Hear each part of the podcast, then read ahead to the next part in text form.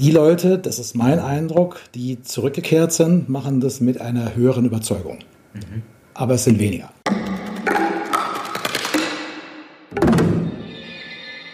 Herzlich willkommen zur zweiten Staffel des Foyerfunk mit dem Arbeitstitel Kunsthochschule in der Krise. Das soll das Thema auch der heutigen Folge sein. Ähm, Krisen werden von PolitikerInnen genauso gerne ausgerufen wie das Bekenntnis zur Kunst. Kulturstaatsministerin Claudia Roth erwähnte letztes Jahr gleich nach ihrer Ernennung wunderschön formuliert, Kunst und Kultur seien die Grundnahrungsmittel unserer Demokratie. Aber was dann unterm Strich dabei übrig bleibt, das gilt es heute zu diskutieren. Wofür bilden wir aus? Wen überhaupt? Und wie sieht es mit der Nachwuchsförderung eigentlich vor dem Studium aus? Dazu begrüße ich ganz herzlich unsere Gäste, die sich wie immer einmal ganz kurz selbst vorstellen mögen. Mein Name ist Stefanie Herrius, ich bin Kunsthistorikerin und an der Goethe-Universität für den Masterstudiengang Curatorial Studies zuständig, der darum geht, Ausstellungsmachen zu diskutieren. Guten Tag, mein Name ist Adali Dahme. Ich bin seit Oktober 2022 Gastprofessorin für elementare Musikpädagogik an der HFMDK Frankfurt und beschäftige mich in meiner Arbeit mit dem Musizieren mit Gruppen mein Name ist Elmar Fulda, ich bin der Präsident der HFMDK. Und mein Name ist Philipp Weigand, ich bin Sprecherzieher in der Schauspielabteilung der HFMDK. Ähm, vielleicht gleich an Frau Dahme die Frage, wie sieht's denn aus mit dem Nachwuchs? Wann verlieren wir die eigentlich? Ganz provokant gefragt. Wir haben im Vorfeld schon mal kurz drüber gesprochen, dass es ja in der frühkindlichen äh, Förderung eigentlich viele Programme gibt und irgendwann läppert es aus. Was glauben Sie, woran liegt es und wie problematisch ist das? Ja, das, ich versuche da jetzt eine recht einfache Antwort zu finden, ähm, ist ein bisschen übers Knie gebrochen. Also viele Kinder haben erhalten Zugang zu Programmen der EMP, also Früherziehung, Grundausbildung, lernen ein Instrument und dann in der Pubertät, im Alter von 13, 14, hören doch einige Kinder auf. Ich selbst habe in dem, in dem, als ich so alt war, nicht aufgehört. Ich hatte aber das Glück, ich habe ähm, viel Kammermusik oder eben viel in Gruppen gespielt. Ich habe selber neben dem Klavierunterricht noch Geigenunterricht gehabt und das Musizieren im Orchester hat mir den Halt gegeben, dass ich nicht aufgehört habe zu musizieren. Vielleicht wäre das eine, wäre das eine Antwort, dass das Musizieren in Gruppen vielleicht dazu führen könnte, dass Kinder und Jugendliche länger dabei bleiben. Aber vielleicht ist es auch darin begründet, dass wenn, wenn, wenn man an Musikschulen vielleicht Unterricht hat, doch sehr im, in diesem Bereich der, ich nenne es jetzt mal Hochkultur, der klassischen Musik irgendwie ausgebildet wird, das entspricht vielleicht auch nicht ähm, den Musikpräferenzen aller Kinder. Und da müsste vielleicht auch musikalische Bildung vielfältiger werden und eben auch sich an den Interessen der Kinder ähm, ja ja wachsen. Aber diese Ausdifferenzierung, Frau Dahmer, das ist doch nicht auf Musik nur allein bezogen. Also alle Kinder, alle, Jugend, ja, alle Kinder tanzen gerne, springen gerne rum, machen gerne Sport. So, und irgendwann gibt es halt eine Ausdifferenzierung. Und dann gibt es eben ein paar, die machen das professioneller, sage ich jetzt mal so. Ja. Ähm, äh, alle Kinder daddeln irgendwie mit dem Handy rum und ein paar fangen an zu programmieren. Also wir haben doch immer diese Art von, von, von Schritt, dass man sich ausdifferenziert. Die spannende Frage ist doch, äh, wie kann man erhalten, dass sozusagen dieses, dieses Grundbedürfnis, was jenseits von einer Professionalisierung äh, besteht, ja, Menschen, ich bleibe bei Ihrem Beispiel, singen immer. Wie kann man das erhalten? Und da ist es offenbar früheren Kulturen oder Gesellschaftsentwicklungen vielleicht besser gelungen. dass es, oder auch in bestimmten ländlichen Gebieten erlebe ich das noch. Ich komme aus Bayern, da gibt es eine lebendige Musiktradition. Die geht also jenseits von der Frage, ob ich jetzt Musik studiere, geht die auf, auf eine bestimmte Art und Weise weiter. In städtischen Kontexten hört das häufig einfach auf. So bemerke ich ja genauso wie Sie. Aber in anderen Bereichen auch bei Sport, bei, bei jeder Art von eigentlich intensiveren Beschäftigung bricht das sozusagen auseinander, in, dass, dass, dass diese Grundbeschäftigung eher weggeht und die Spezialisierung zunimmt. Sie gucken mich jetzt erwartungsvoll an. Ich weiß gar nicht, was ich darauf antworten soll. Ja, Sie haben recht. Das, natürlich äh, entwickelt man seine Vorlieben im, im Jugendalter und spezialisiert sich auf Dinge. Aber ich glaube, das Grundbedürfnis, Musik zu machen, das haben Sie ja auch äh, genannt, das bleibt erhalten. Und wir singen trotzdem und ähm, hören. Also viel, also die meisten Menschen hören Musik, haben Musik, äh, musikalische Vorlieben. Und ich glaube, meine Überzeugung ist es, wenn es da Angebote gibt, und die haben sie ja genauso genannt, wie ich sie vorhin auch genannt habe, wenn es Angebote gibt, in, wo das in Gruppen stattfinden kann, dann bleibt man auch aktiv am Musizieren. Sonst geht es halt zurück und man bleibt, man rezipiert einfach nur noch passiv. Ich, ich bin mal äh, provokant. Warum ist es schlimm, dass das aufhört? Also alle Kinder malen. Und irgendwann stellen sie fest, es gibt ein paar, die können irgendwie besser malen oder haben auch mehr Spaß. Dann hört ein Teil der Gruppe auf zu malen und die andere werden Künstler. Bildende Künstler. Ist das jetzt schlimm? Wir, wir haben so an, Herr Weigert, wir sind so eingestiegen, als sei das jetzt eine schlimme Entwicklung. vielleicht ist es gar kein, vielleicht ist es eine normale Entwicklung, dass es eine Ausdifferenzierung in der Gesellschaft gibt. Mhm. Mhm. Ja, aber es ist ja nun schon so, ähm, nur eine kleine Gruppe wird Kunst äh, als Profession ergreifen aber es braucht natürlich immer auch ein Publikum. Und das scheint mir äh, schon sehr wichtig zu sein und dass sozusagen die breite Gruppe als Zuhörende, als Zuschauende, als Konsumierende, ähm, die, glaube ich, bricht uns in Teilen eben auch weg. Und äh, wir müssen einfach zur Kenntnis nehmen, äh, das Stichwort Hochkultur fiel schon. Ähm, unsere Kulturlandschaft in Deutschland ist unglaublich reich und wohl kaum mit einem anderen europäischen Land zu vergleichen, was derartig viele Konzerthäuser, äh, Schauspiele, Kunstvereine, Museen äh, anzubieten hat, auch im äh, Ausbildungsbereich. So viele verschiedene Hochschulen, wobei ich doch gerne anmerken würde, in Hessen gibt's nur eine, nämlich die HFMDK. Aber ähm, das ist äh, eigentlich das Beängstigende, dass sozusagen die Menschen, die diese Breite tragen, die müssen wir pflegen, weil die eigentlich weniger werden. Und äh, äh, äh, da scheint es mir schon auch wichtig, dass man äh, nicht nur ähm, die, die Hochkulturangebote äh, in der Art, wie sie auftreten, weiter fortsetzt, sondern dass man doch, wie man es immer wieder über die Jahrzehnte diskutiert hat, versucht, äh, diesem Ruf nach Diversität und nach Öffnung nachzukommen. Das ist kein neues Thema. Das gibt es seit über 50 Jahren. Aber es ist immer noch sehr brisant und aktuell. Und ich glaube, ähm, es ist nötig, daran weiterzuarbeiten, weil uns sonst das Publikum als Unterstützende wegfällt. Und ganz konkret, wie müsste das aussehen?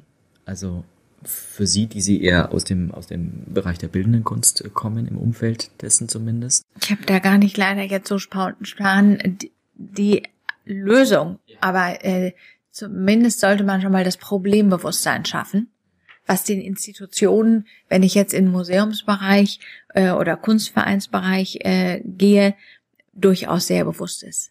Denn seit der Pandemie sind die Zahlen stark zurückgegangen. Ich glaube, es ist auch im äh, ähm, Schauspiel- und Konzertbereich so. Und das zeigt eben, dass es keine so offenen Institutionen sind, wie sich die Menschen, die dort arbeiten, verstehen. Das eine ist eben der Rückgang der, der Zuschauenden und das andere aber auch der, die Kunst schaffen. Ich glaube, das ist im, in den letzten Jahren, vielleicht hat es beides mit äh, Corona zu tun. Also wenn wir uns äh, Zahlen anschauen, auch von äh, Bewerberzahlen, auch an allen deutschsprachigen Kunsthochschulen, nicht nur bei uns, dann sind die zurückgegangen in den letzten Jahren. Und da frage ich mich schon, ob diese, diese Pandemiephase, diese Isolation ähm, damit zu tun hat und ob wir das wieder ausgebügelt bekommen, sozusagen. Wie ist Ihre Meinung dazu? Ich bringe mal was, ich antworte mal also auf Umwegen. Also erstmal was Positives. Die ähm, die Hochschule veranstaltet zusammen mit den Musikinstitutionen in Frankfurt den Musikmonat Mai. Das läuft seit vielen, vielen Jahren. Wir haben dieses Jahr die meisten Anmeldungen ever. Das heißt, das sind, es haben sich, melden sich Schulklassen an für die Angebote, die die Musikinstitutionen machen. Und das hatte noch nie so einen Rang gehabt wie jetzt. So, was heißt das? Offenbar gibt es ein Bedürfnis bei Lehrenden, also bei den Lehrerinnen und Lehrern in den, in den Schulen. Das sind sehr viele Grundschulen und dann äh, auch weiterführende Schulen gibt es ein Bedürfnis, sich mit Musik zu befassen. So, das finde ich ja erstmal ganz gut. Ähm, dann gibt es eine zweite Entwicklung. Ein Intendant hat mir mal gesagt und hat das etwas scherzhaft formuliert. Er hat gesagt, naja, während der Pandemie hat eben der Rechtsanwalt und der Steuerberater und die Ärztin gemerkt, ich muss ja gar nicht ins Theater gehen, die Leute kommen ja trotzdem zu mir. Das heißt, das Publikum hat sich ausdifferenziert und man hat gemerkt, ja, ach, jetzt haben wir das Abo gehabt, das ist, das, ja, das machen wir jetzt nicht mehr, war ja sowieso nur noch anstrengend, ja. Das heißt also, äh, die Leute, das ist mein Eindruck, die zurückgekehrt sind, machen das mit einer höheren Überzeugung. Mhm. Aber es sind weniger. Mhm. Mhm. Und ähm, und die dritte Beobachtung ist die, dass äh, die Künste, mit denen wir uns hier befassen an der Hochschule, haben immer was mit Kommunikation zu tun. Also Tanz, Musik, Theater, aber auch das Lehramt. Es geht immer um Kommunikation. Und vielleicht, na nicht vielleicht, sondern ich bin mir ganz sicher, dass wir als Kunstschaffende uns dieser Kommunikationssituation bewusster sein müssen. Äh, ich komme aus einer, ja, ich habe als Opernregisseur, das war mein, mein Berufstraum und das habe ich auch jahrelang gemacht. Und äh, ich gehöre schon zu der Generation, die die Geschichten immer neu, anders, aufregend erzählen wollte. Und zwar durchaus auch konfrontativ. Und äh, der Gedanke, äh, dass ja Menschen kommen die haben ja schon mal Geld bezahlt. Also die haben ja schon mal ein Grundinteresse, ja. Und ich könnte sie eigentlich bei diesem Grundinteresse abholen und dann mit ihnen einen vielleicht etwas anderen, überraschenden Weg gehen. Das war ein Gedanke, der hat sich bei mir erst nach mehreren Jahren der Berufstätigkeit äh, eingestellt. Sondern am Anfang war sehr stark, dass ich halte was dagegen ich zeige euch mal so, wie die Welt ist so. Und das war, dass man aber eigentlich schon gemeinsam im Boot sitzt und jetzt rudert man eben nicht links rum, sondern rechts rum heute. Ja. Der Gedanke, den habe ich erst später entwickelt. Ich will also sagen, ich glaube, wir Kunstschaffenden müssen uns auch fragen, ja, was ist denn unsere Botschaft? Was ist denn, was wollen wir denn kommunizieren? Wie kommunizieren wir? Ja, wie, wie, wie bekommen wir dieses Publikum, was ja möchte? Ja, wie bekommen wir das in unsere Kontexte? Also ich denke, das, da, da sind wir herausgefordert, nachdem wir jetzt erlebt haben, Kunst kam zuletzt in der Pandemie. Alles andere war wichtiger. Aber wenn wir da in der Ästhetikdiskussion landen, dann ist ja die Quadratur des Kreises sowieso nie möglich. Ne? Das ist ja eine end, nie endende Diskussion. Wenn ich mich dran erinnere, als ich Hospitant war in Nürnberg, bevor ich Schauspiel studiert habe, in meinem, in meinem ersten Leben sozusagen als Schauspieler noch, ähm, hat Cornelia Krompholz am Staatstheater Nürnberg einen Sommernachtstraum inszeniert. Der war radikal, der war sinnlich, das war ein Fest, das war eine Party. Und meine MitbewohnerInnen damals, mit Anfang 20 oder noch jünger, die waren da dreimal drin. Aber es wurden auch Abos gekündigt. Und genau zwischen diesem Spannungsfeld, wen begeistern wir, wen bewegen wir uns ja immer, oder? Das wird in der, ähm, in der Kuration von Kunst nicht viel anders sein, Frau Herrius, oder? Das wird nicht anders sein, wobei ich das Gefühl habe, dass es insgesamt braver wird. Ah, wirklich? Im Moment. Okay. Mhm. Sehr erschreckend. Ja, ich glaube, es wird braver, weil es äh, sich an so viele Regeln zu halten geht. Was ist erlaubt, was ist nicht erlaubt. Also, ich will nicht gleich von Zensur sprechen, aber ich glaube, ähm, das Nachdenken darüber, was kann ich überhaupt tun und wo sind meine Grenzen, ist ein ganz anderes als noch vor ein paar Jahren. Ähm, das ist aber wahrscheinlich ein Thema, Frau Dame, was Sie in der Pädagogik jetzt nicht in erster Linie betrifft, oder? Also, bei uns in der Pädagogik ist natürlich Kultursensibilität, Diversität, Inklusion auch ein sehr, sehr wichtiges Thema. Ähm, welche Musik wähle ich aus? Ähm, welche, welche, welche Materialien bringe ich mit? Bin ich mir der, ja, bin ich mir dessen bewusst, dass jedes Material, was ich mitbringe, einen kulturellen Hintergrund hat. Ähm, das ist natürlich auch ein wichtiges Thema, aber es ist äh, natürlich eine ganz andere Dimension wie in, in, der, in der Kunst, wo es dann um, um Ausstellungen, um Bühnenproduktion geht. Das ist natürlich in der Pädagogik. Ja, bei uns ist nicht das Thema. Ja, ja. Das ist ja so, so Wellen. Also als ich in der Schule war und dann in die Uni kam, dann waren ja die, das, dann waren ja die Professorinnen und Professoren, das waren ja die Rocker, die gerade aus dem Straßenkampf kamen. Und dann waren wir ja wahnsinnig brav. Ja. Und Frau Herreus, was sie sagt, vielleicht sind wir braver. Jetzt gucken wir dann, dann haben wir uns ja, jetzt unsere Generation, auf eine, auch auf eine bestimmte Art und Weise wir als Revolutionär, als Verändern erlebt und denken so, unsere Kinder, mein Gott, sind die brav, ja. Und dann, und ich dachte schon auch lange Zeit, ja, die jetzige studierende Generation ist eigentlich unpolitisch. Aber plötzlich, hoppla, gab es diese Diskussion, äh, Fridays for Future, äh, meine Töchter, ich habe zwei Töchter, teilten mir mit, sie gehen freitags jetzt nicht in der Schule, sie sind auf der Demo in München. Äh, hochinteressant. Also äh, äh, diese, diese Gender-Themen, da steht die Frage dahinter, wer sind wir eigentlich? Was macht uns aus? Ja, das heißt, da hat eine neue Generation hat zwei Themen besetzt, ja, und eben war plötzlich gar nicht mehr unpolitisch, ja. Und diese beiden Themen sind eben, was ist diese Welt hier und was sind wir in dieser Welt? Das sind ja die beiden großen Fragen. Also bin mir nicht ganz sicher, die sind die, die, die Mittel der Auseinandersetzung sind äh, andere und ähm, ähm, ich sage es mal etwas humoristisch, manchmal habe ich das Gefühl, man fragt vorher, ob man zuschlagen darf. Hm. Man holt sich die Erlaubnis, ja. Aber dann wird die Auseinandersetzung, ich denke, in jeder Generation ähnlich deutlich äh, geführt. Mhm, mh. Schade finde ich halt, wenn die Kunst sich selbst beschneidet. Das finde ich schade. Das, äh, sondern ich finde, Gesellschaft braucht einen Ort und das ist für mich Kunst. Da werden Geschichten erzählt und sie werden sozusagen in alle menschlichen Regungen hinein erzählt. Was nicht schön ist, wenn manche sie erzählen und dadurch Macht im Erzählen über andere haben. Das habe ich am Theater auch erlebt, dass eben wenige haben bestimmt den Diskurs und haben sozusagen auch bestimmt, was richtig, was falsch ist, wie brutal, wie äh, sensibel man gehen darf. Das ist, das möchte ich auch nicht mehr erleben. Aber dass wir uns in der Kunst äh, sozusagen bestimmte Themen nicht mehr zutrauen, weil die gibt es ja trotzdem noch. Die sind ja da, die sind ja, die stehen ja da, die sind ja Teil von Menschsein. Das finde ich schade. Mhm ist dann eher ein strukturelles Problem nach wie vor. Äh, letzte Frage in Richtung, wo wir eingestiegen sind, vielleicht auch nochmal in Richtung äh, politischer Rahmen, Nachwuchsförderung und so weiter, ganz harter Cut. Müsste es eine Verpflichtung geben für Theater und Opernhäuser, für Museen, äh, ein breiteres Angebot speziell für Kinder und Jugendliche zu schaffen. Jeder, jede Person hier im Raum vielleicht einen Satz noch dazu.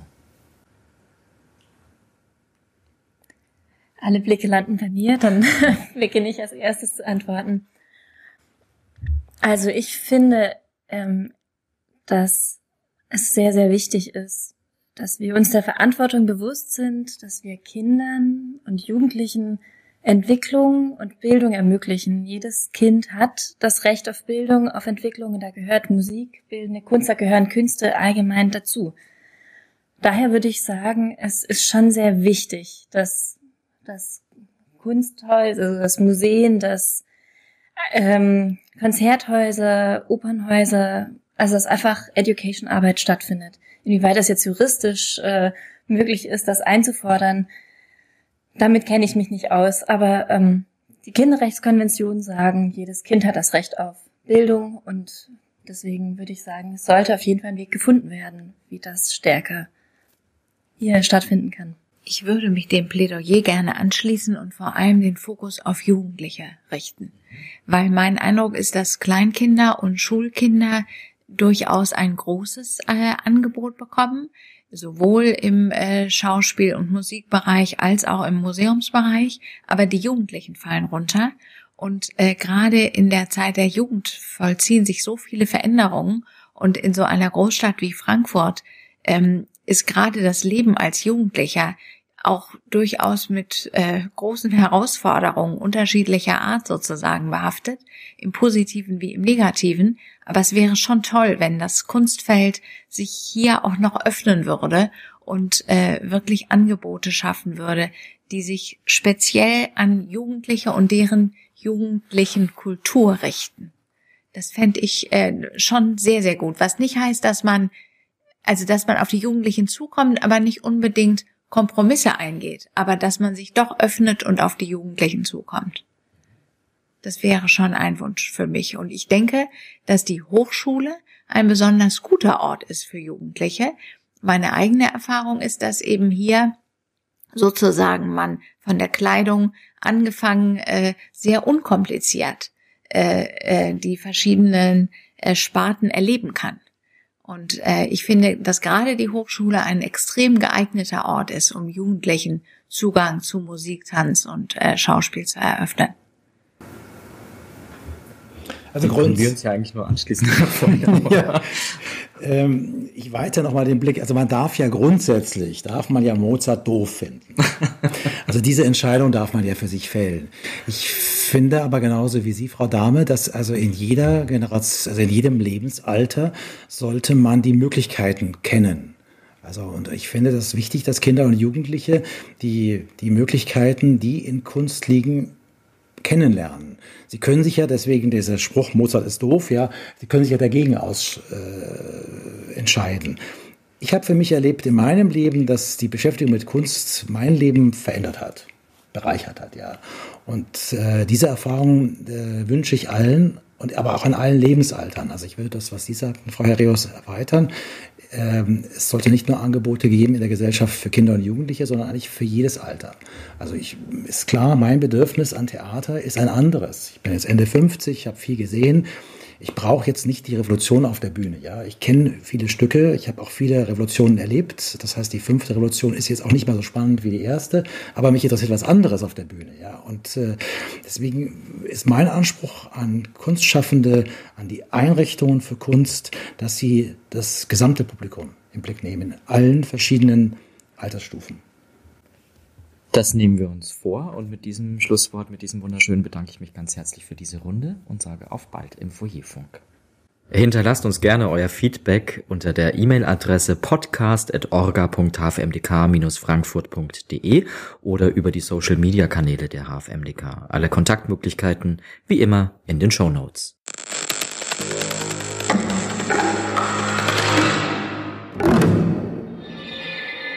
Foyerfunk ist ein Podcast der Hochschule für Musik und Darstellende Kunst Frankfurt.